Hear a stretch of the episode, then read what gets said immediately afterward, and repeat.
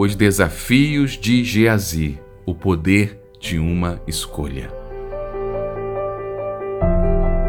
Segunda Reis, capítulo 5, do verso 20 ao verso 21. Então Geazi, servo de Eliseu, homem de Deus, disse-lhe: Eis que meu senhor poupou a esse sírio Naamã, não recebendo da sua mão alguma coisa do que trazia. Porém, vive o Senhor, que hei de correr atrás dele e receber dele alguma coisa. E foi Geazi alcançar Naamã. E Naamã, vendo que corria atrás dele, desceu do carro a encontrá-lo e disse-lhe: Vai tudo bem? Muitas pessoas não conhecem o personagem bíblico Geazi. Ele era o braço direito do profeta Eliseu um dos mais destacados profetas do Velho Testamento.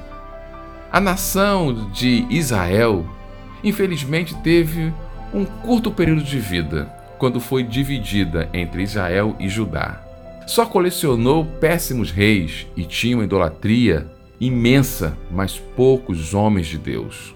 Um desses poucos era justamente Eliseu, mentor de Geazi.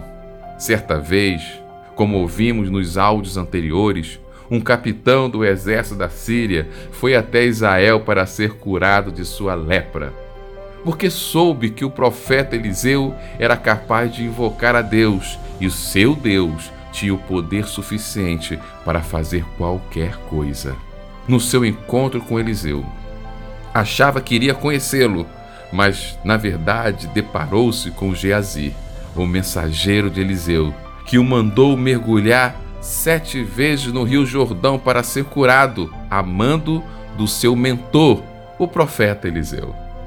Naamã não gostou no início da ideia, mas acabou obedecendo e ficando curado. Depois de curado e com coração grato, voltou e foi agradecer Eliseu pela cura. Queria compensá-lo financeiramente, de alguma forma, mas Eliseu não aceitou nenhuma oferta ou presente na mão. E aqui, aqui, começa o desafio de Geazi. Ao ver que seu mentor Eliseu não aceitou nada, ficou indignado.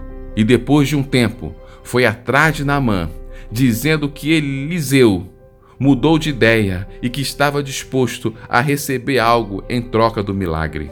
Esta escolha infeliz de Geazi mudou a sua vida. Essa atitude destruiria tudo que ele construiu no decorrer dos anos, a sua reputação, a sua esperança para o futuro e até a sua saúde. Geazi tomou uma atitude motivada pela ganância e o desejo de tirar vantagem, sem medir as consequências. Precisamos, mas precisamos aprender algo muito importante com Geazi temos liberdade para escolher nossas atitudes, mas não temos como escolher as consequências delas. Muitas vezes, tomamos uma atitude no impulso e esquecemos que não há uma ação sem uma reação. E pior do que isso, não levamos em conta de que tudo o que construímos foi fruto de anos de trabalho e somos capazes de perder tudo em questão de minutos, com uma atitude errada. Você tem medido o poder de suas escolhas?